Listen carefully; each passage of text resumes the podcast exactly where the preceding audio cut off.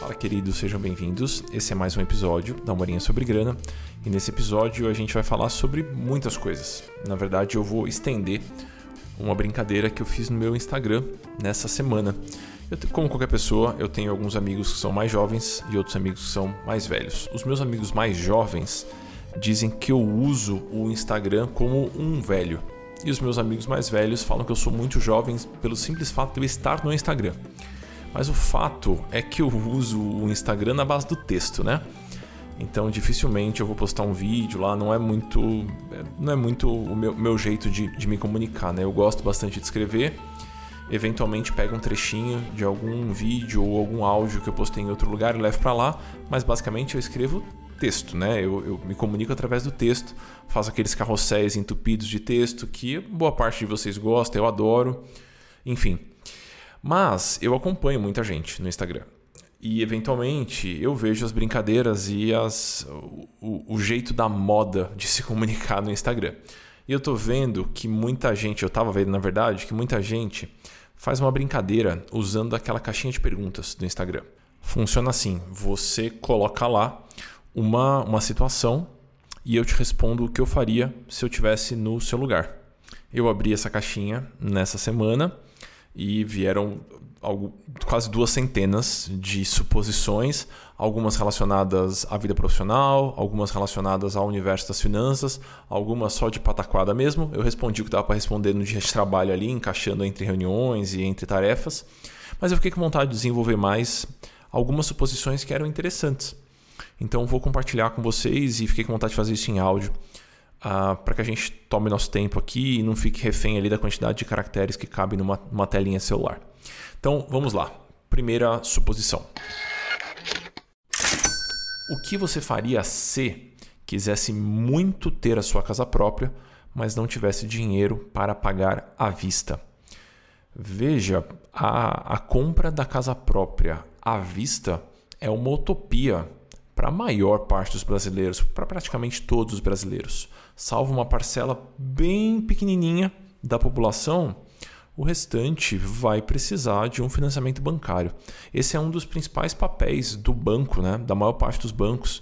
Ele oferece crédito para que a gente tenha a, a possibilidade de comprar algo que no nosso fluxo mensal ou no nosso potencial de acumulação seria inviável esperar.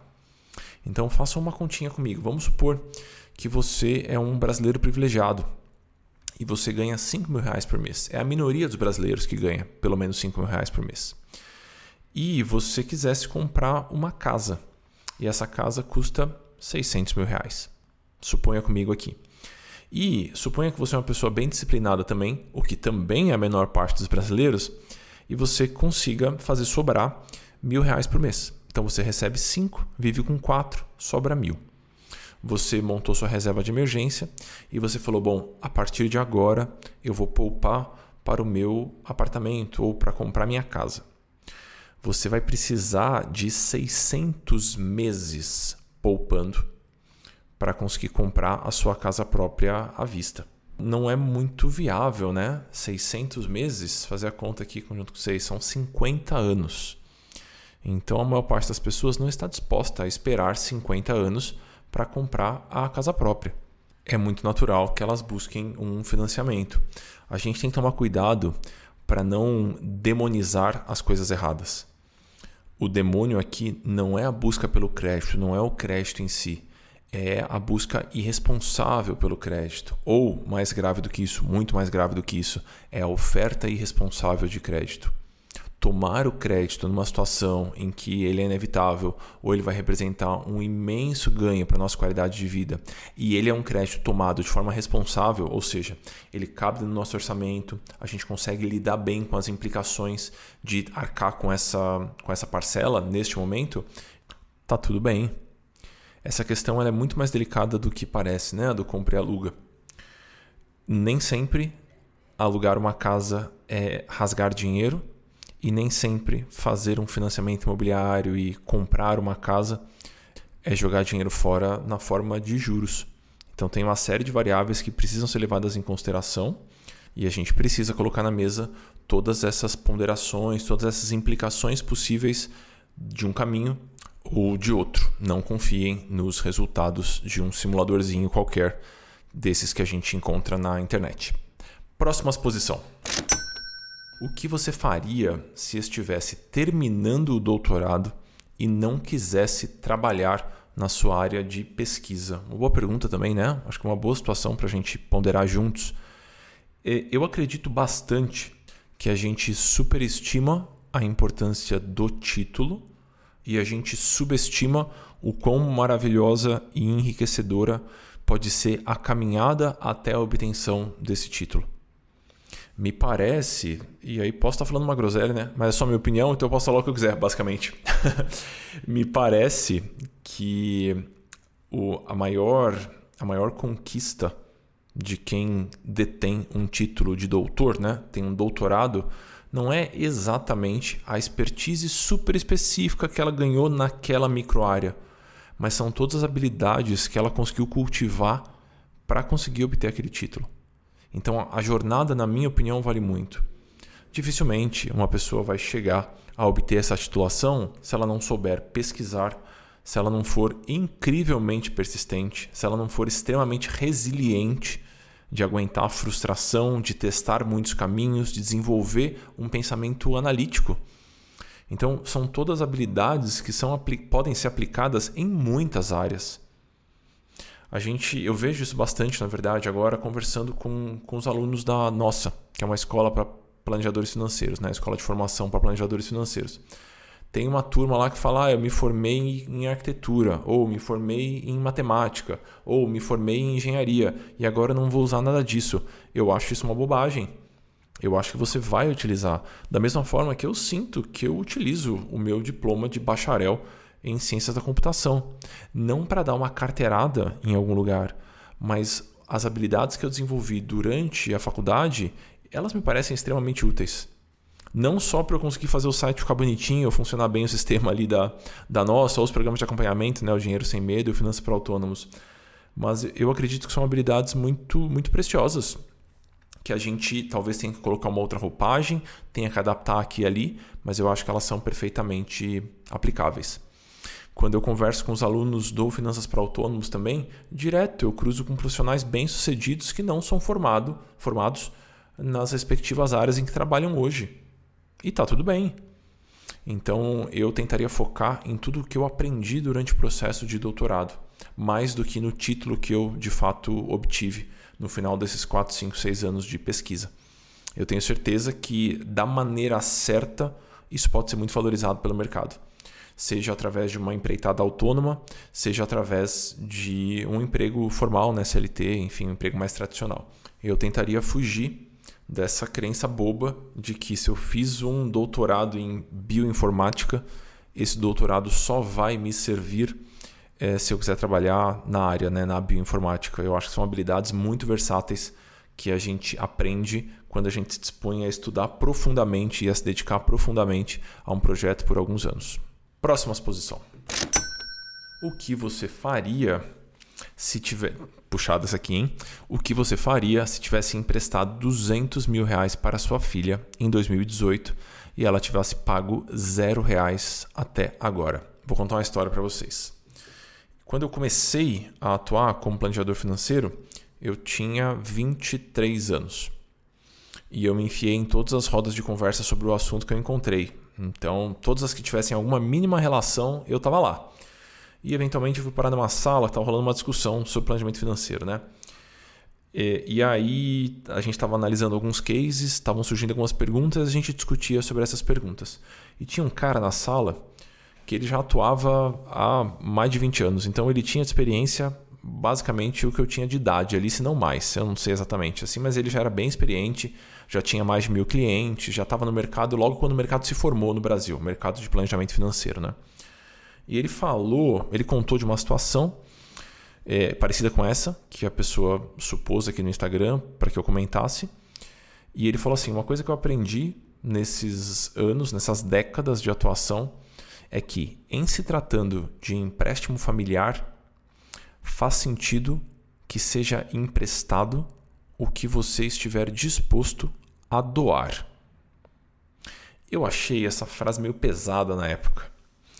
Porque basicamente o que ele estava dizendo é: não funciona empréstimo entre família, isso aqui é uma, é uma loucura, é melhor simplesmente você dar o dinheiro. Você empresta já considerando que esse dinheiro não volta mais e que se voltar, ótimo, é lucro.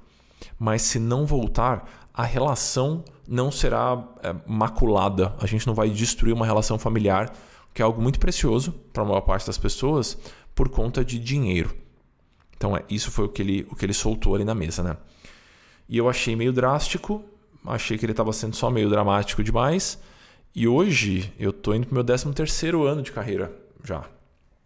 E hoje eu acho que ele tem razão, que ele tinha razão na época. É, agora eu já atendi putz, um bocado de gente, já me envolvi nesses embrólios de família um bocado de vezes e eu acho que ele tinha razão. Eu acho que de fato a melhor abordagem para lidar com os empréstimos entre pessoas muito queridas ou entre família é considerar que é uma doação.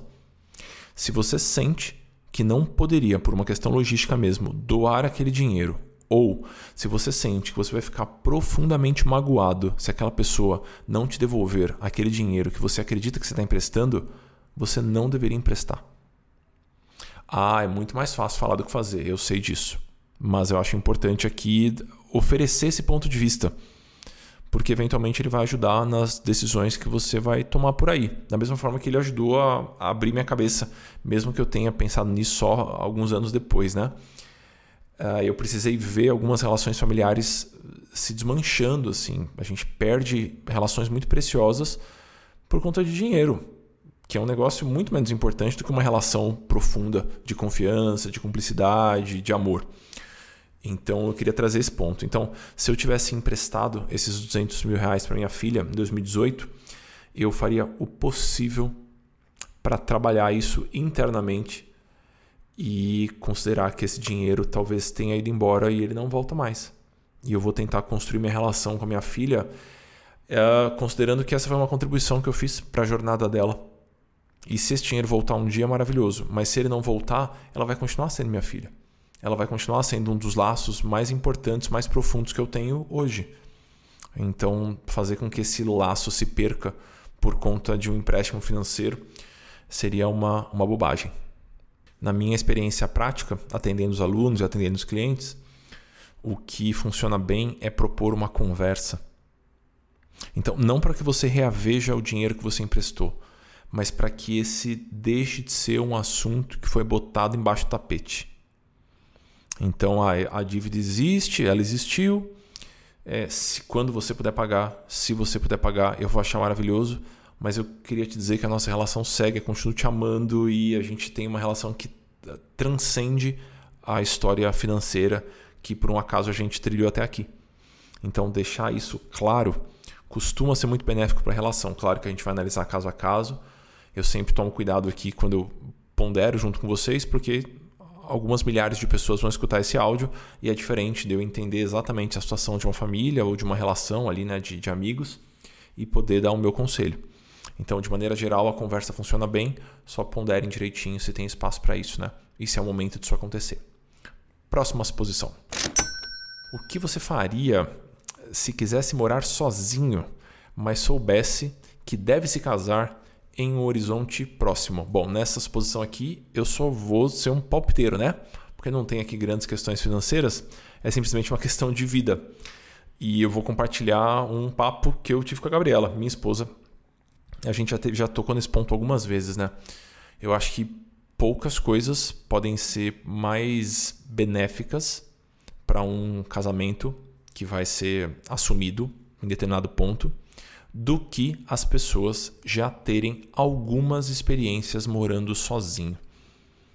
Então, quando eu olho na minha relação com a Gabriela e nossa relação com a casa, é, os dois percebem que, putz, foi muito bom a gente ter morado sozinho um tempo, né?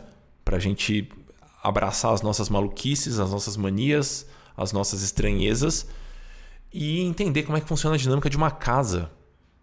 Porque depois que você entende como funciona a dinâmica de uma casa, fica muito mais fácil entender como é que vai funcionar a dinâmica de uma casa que você vai dividir com alguém ou de uma vida que você vai começar a construir junto com alguém. Então, se eu tivesse na, na posição da colega aqui, eu iria morar sozinho, com certeza, para ter essa experiência antes de morar junto com alguém. Então, no meu cenário foi, foi muito bom. Eu, eu gostei da, da experiência de sair de casa para ir comprar uma geladeira sozinho. E é uma decisão que me, me dava uma noção grande de autonomia. Eu achei aquilo muito gostoso. E aí eu podia comprar quantas gramas de mussarela e de salame eu quisesse. E se eu não lavasse a louça, a louça ia ficar lá em cima da pia me esperando por muito tempo. E se eu não arrumasse a cama, a cama ia ficar bagunçada para quando eu fosse dormir no dia seguinte. Ter essa, essa noção de causa e efeito, eu, eu acho que ela, é, que ela é positiva. E eu tenho a sensação que casar depois de ter essa clareza, depois de ter experienciado, experimentado tudo isso, pode ser algo muito, muito bom. Então, meu conselho para a colega aqui seria que ela simplesmente fosse morar sozinha e depois ela fosse casar. É isso. Próxima exposição.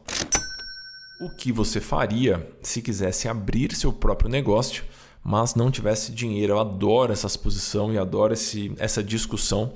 Eu tenho ela com muita frequência com os alunos do Finanças para Autônomos e essa conversa ela se conecta um tiquinho com a conversa que eu tive com a Luciana, Luciana Padovez, aqui no na Morinha sobre Grana. A Luciana é uma especialista em empreendedorismo, ela ensina isso na universidade, pesquisa sobre isso no doutorado, pós-doutorado. E a gente teve uma conversa boa sobre testes. Então, de que forma que a gente pode testar as nossas empreitadas autônomas? E então recomendo que vocês que vocês escutem. Eu vou deixar no material complementar desse episódio o link para esse outro episódio. Foi nessa temporada mesmo. Basicamente, o que eu faria no cenário da colega aqui é eu tentaria montar a menor e mais barata versão possível do negócio que eu gostaria de montar. Então, se por exemplo eu quero passar a atuar como psicólogo, eu quero abrir um consultório. Qual seria uma abordagem? Buscar dinheiro no banco ou na família ou consumir reservas que eu tenho para construir um consultório lindo numa sala que eu aluguei de maneira integral e eu compro uma poltrona maravilhosa. Eu nem sei se eu gosto de atuar como psicólogo ainda, mas eu já comprei a poltrona, eu já comprei a mesa, eu já tenho o nome para o consultório, eu já comecei a prospectar no Instagram, eu comprei um domínio na internet. Então agora é eduardamuripsicólogo.com.br. É uma abordagem, na minha opinião, é ruim. Qual seria uma, uma abordagem que faria mais sentido? de que forma que eu consigo experimentar a rotina de um psicólogo clínico que atua no dia a dia sem necessariamente despender tanto dinheiro, tanto tempo, tanto esforço. E aí talvez você conclua que você vai alugar um período na quinta e um período na sexta do consultório de outra pessoa. E você vai entender como é que é o processo de prospecção, como é que é o processo de se ambientar numa sala, de começar a falar com alguém, de experimentar a prática clínica, de fato sem precisar gastar um caminhão de energia, tempo e dinheiro. Então, na minha experiência, a maior parte dos negócios pode ser testada de maneira muito barata. Então, antes de pensar em capitalizar para dar um grande passo e montar o seu negócio, talvez faça sentido testar da maneira mais simples possível, porque você valida o seu modelo de negócio, valida a sua predisposição e a sua disponibilidade para tocar aquele negócio. Não é fácil. Não é fácil. Falando como alguém que já está nessa ciranda aqui há algum tempo, nunca é fácil. Então não, não entrem nessa no, no, empreendedorismo romântico, sabe? De que ah, é só ter muita vontade, que vai ser maravilhoso e as portas vão se abrindo. Não é nada disso que acontece na vida real. Então eu testaria essa minha, entre aspas, vocação, essa minha flexibilidade, esse meu desejo de de fato continuar e de quebra, eu poderia me capitalizar então, ao invés de buscar o dinheiro do banco, eu poderia formar um pequeno caixa. E aí, pouco a pouco, eu vou crescendo junto com o meu público. Os programas de acompanhamento surgiram assim.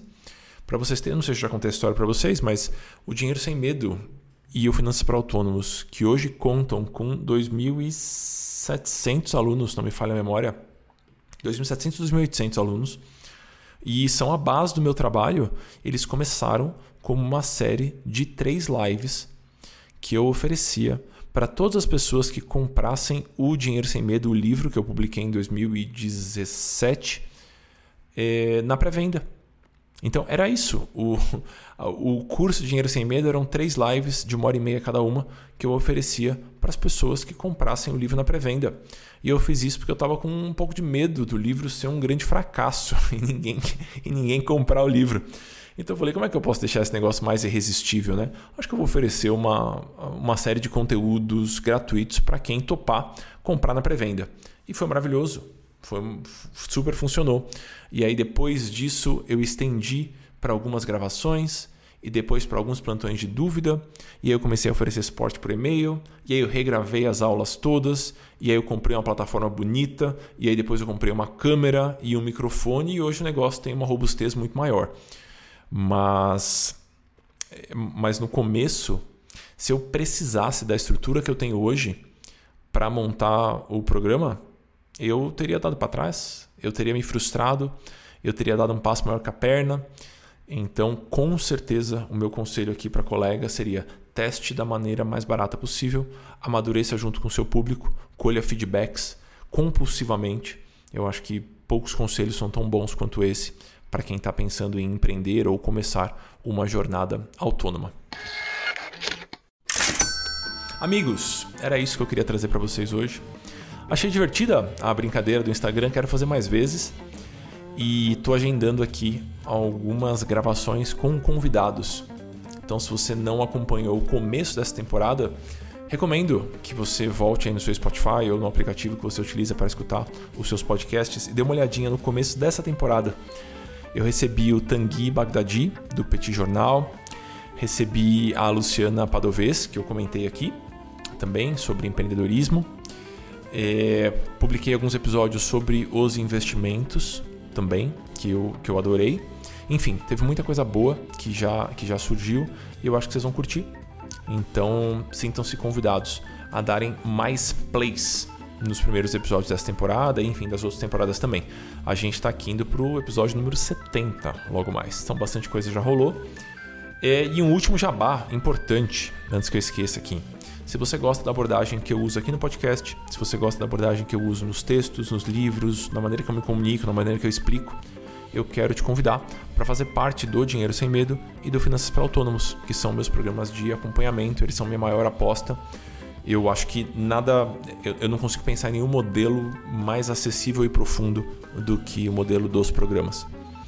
Então, eles têm uma série de pilares que se complementam e, na minha opinião, eles acabam oferecendo ferramentas e oferecendo cutucões, empurrões e abraços que são muito positivos, muito benéficos para quem está querendo construir uma vida financeira mais saudável. É isso por hoje, queridos. Isso que vem por aí e até a semana que vem.